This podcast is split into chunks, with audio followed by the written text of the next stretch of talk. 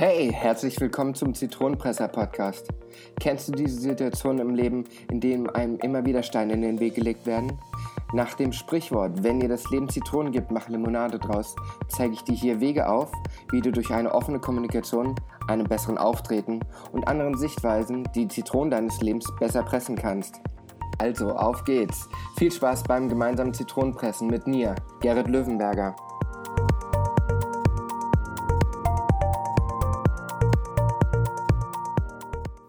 Hallo und herzlich willkommen, ihr Zitronenpresser da draußen. Schön, dass ihr wieder dabei seid.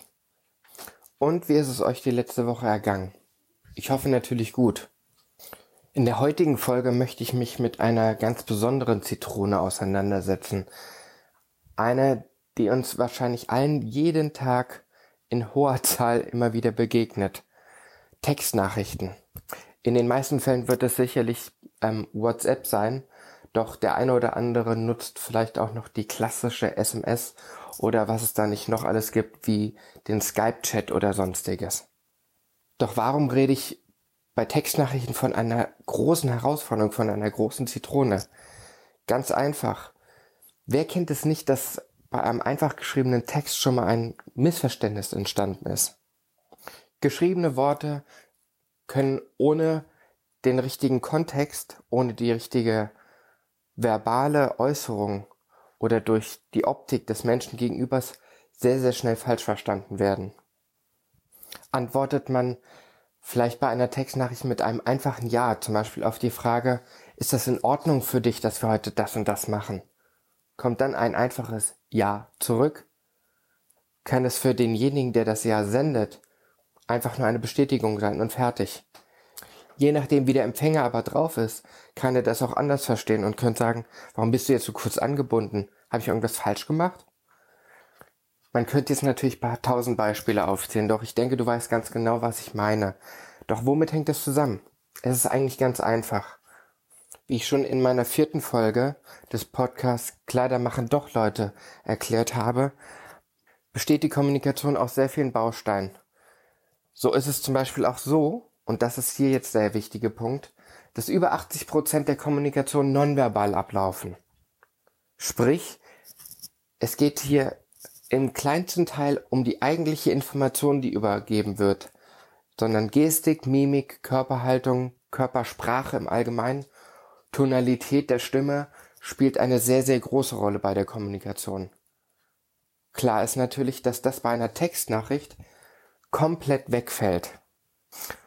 Der eine oder andere möchte jetzt sagen, natürlich, aber dann gibt es doch auch noch Smileys, die, je nachdem welches Update man jetzt gerade auf seinem Handy gefahren hat, unheimlich umfangreich geworden sind.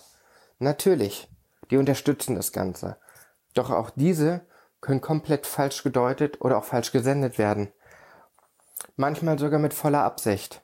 Bekommt man die Nachricht, ob es einem gut geht oder ob es einem wieder besser geht nach einer schlechten Phase, kommt gerne mal ein, ja klar, mir geht's bestens mit einem dicken Smiley. Doch im Endeffekt will man vielleicht einfach nur nicht darüber reden, dass es einem vielleicht wirklich noch nicht besser geht. Bei der Textnachricht würde diese Nachricht vollkommen klar rüberkommen. Vermeintlich. Würden sich die beiden Personen gegenüberstehen, würde das Ganze vielleicht schon wieder ganz anders aussehen. Denn dann würde man Gestik, Mimik, Stimmlage und so weiter alles hören. Und schon wäre einem klar, dass vielleicht doch noch nicht alles in Ordnung ist. Will ich nun damit der Textnachricht den Kampf ansagen oder will ich sie verteufeln? Nein, in keinster Weise. Ich selber bin jemand, der es sehr, sehr viel nutzt, weil es einfach unheimlich praktisch ist. Und ich habe mir auch bewusst die Textnachricht rausgesucht, weil sie einfach am häufigsten vorkommt. Natürlich schreiben wir auch noch viele E-Mails, doch am meisten schreiben wir Textnachrichten.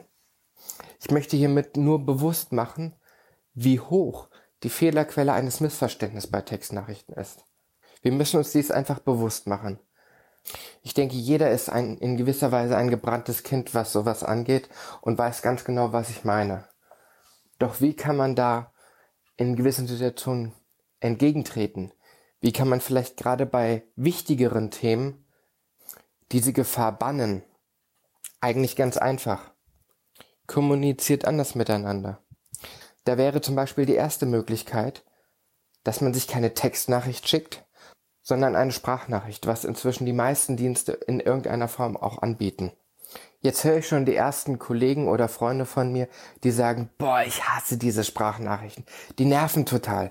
Die kann ich doch nicht jederzeit irgendwo abhören. Wenn ich zum Beispiel in der Arbeit bin, dann, boah, nee, dann kann ich die ja gar nicht abhören und es nervt ja, dann kann ich ja gar nicht schnell genug antworten. Natürlich ist das so. Ich betone aber deswegen auch extra, bei wichtigen Themen, wo ihr definitiv Missverständnisse vermeiden wollt, da empfehle ich Sprachnachrichten. Und sind wir doch mal ganz ehrlich, solche Themen, zum Beispiel während der Arbeitszeit zu klären, sind, glaube ich, nicht wirklich empfehlenswert.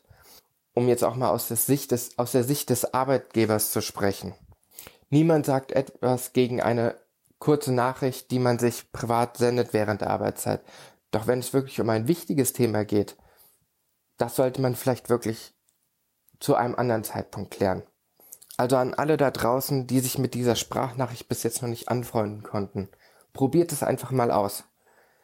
Selbst ich, der sehr, sehr gerne redet, war am Anfang nicht so überzeugt davon, weil es erstmal ungewohnt ist, in dieses Mikro reinzusprechen und sich womöglich die Nachricht auch noch selbst anzuhören und damit auch noch seine eigene Stimme zu hören.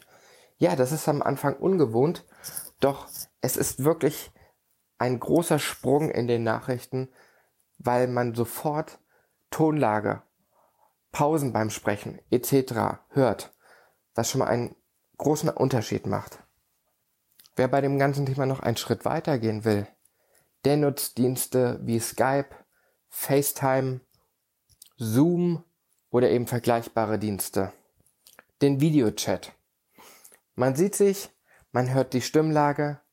Es ist fast, als würde man gegenüber sitzen. Und schon haben wir noch einen Reiz mehr, den optischen. Man sieht Gestik und Mimik. Im besten Fall sogar die Körpersprache. Mir ist natürlich vollkommen klar, dass dies wirklich nicht immer geht. Da sind wir nämlich schon bei der nächsten Hürde. Wenn man meinetwegen einen Spaziergang macht, hat man wahrscheinlich, wenn man es schon mal ausprobiert hat, eher mal eine Sprachnachricht geschickt, anstatt eines Videocalls zu machen. Da ist nämlich schon wieder die nächste Hemmschwelle. Was ich mit Überraschung festgestellt habe, ist, dass viele diese Textnachrichten ja extra nutzen, um kein Gespräch führen zu müssen, um sich nicht sehen zu müssen, sondern es zu anonymisieren. So ganz unter uns. Ich habe mir sogar erzählen lassen, dass Streitereien grundsätzlich per WhatsApp geklärt werden, anstatt sich direkt miteinander auseinanderzusetzen. Da geht man im Streit auseinander, weil man sich nichts mehr sagen konnte ist fünf Minuten voneinander getrennt und schon ballert das Handy eine Nachricht nach der anderen durch. Glaubt mir allerdings an der Stelle eins. Geschriebene Worte ohne den richtigen Kontext, ohne die genannten Faktoren, können im Nachhinein noch mehr wehtun, weil man sie immer wieder lesen kann. Es ist fast so, dass manche Leute wirklich Angst davor haben, sich miteinander direkt auseinanderzusetzen. Überdenkt das allerdings mal. Doch nun komme ich zu meinem letzten Tipp. Und der ist ganz einfach. Führt mal wieder richtige Gespräche. Wie meinst du das jetzt, Gerrit? Richtige Gespräche? Ich meine, ein Telefonat, wie es schon möglich war, als es noch gar keine Textnachrichten gab. Oder im aller, allerbesten Fall führt ein direktes Gespräch von Auge zu Auge. Dies geht sogar ohne jegliches technisches Hilfsmittel in den besten Fällen. Nein, echt? Wirklich? Ist ja kaum zu fassen. Scherz beiseite. Wer mich kennt, weiß, dass ich ein unheimlicher Technikfreak bin und WhatsApp und Co., FaceTime oder sonstiges selber gerne nutze. Doch es ist mir wirklich ein Stück weit eine Herzensangelegenheit, euch eins klar zu machen. Wichtige Themen, persönliche Themen, sollten im direkten Dialog ausgetauscht werden. Denn das ist immer noch die reinste Form der Kommunikation. Sicherlich gibt es hierbei immer noch reichlich Potenzial für Missverständnisse.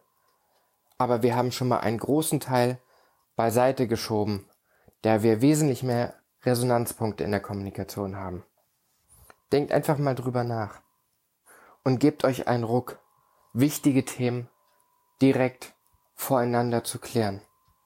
Und sollte nicht die Möglichkeit bestehen, dass ihr euch gegenübertretet, aufgrund räumlicher Entfernung oder sonstiges, dann nutzt Skype oder Vergleichbares. Das ist immerhin noch besser, als eine kurze Textnachricht zu schreiben, in der man vieles falsch verstehen kann.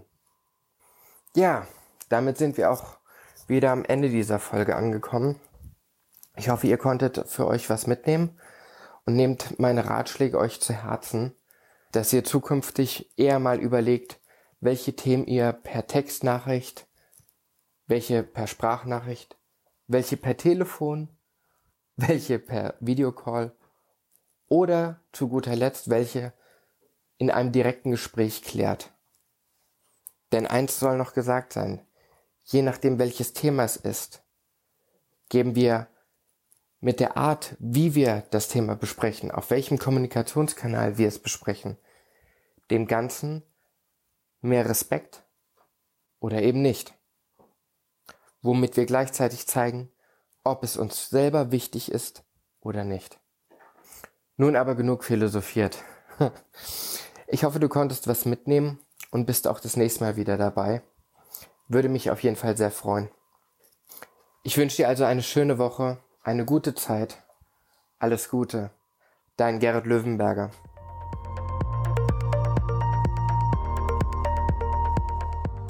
Ich bin dir total dankbar, dass du dir die Folge bis zum Schluss angehört hast. Hat sie dir denn gefallen? Dann kannst du mir jetzt auch einen Gefallen machen, indem du auf iTunes gehst, mir eine 5-Sterne-Bewertung gibst und etwas Schönes dazu schreibst. Ich lese alle Bewertungen durch und bin dankbar für jede einzelne. Außerdem hilfst du mit einer guten Bewertung und einer Empfehlung an deine Freunde dabei mit, dass mehr Menschen, denen diese Infos hier auch weiterhelfen, auf diesen Podcast aufmerksam werden auf dass eine große Zitronenpresser-Community entstehen mag. Falls du mir ein Feedback zu dieser Show geben willst oder Vorschläge für einen zukünftigen Interviewpartner hast, dann schreib mir einfach eine Mail an podcast.gerritlöwenberger.com. Die Show Notes und weitere Infos findest du unter gerritlöwenberger.com-podcast. Außerdem findest du dort weitere Möglichkeiten, mich zu kontaktieren oder dich direkt auf den verschiedenen Social-Media-Plattformen zu connecten. Ich freue mich auf dich.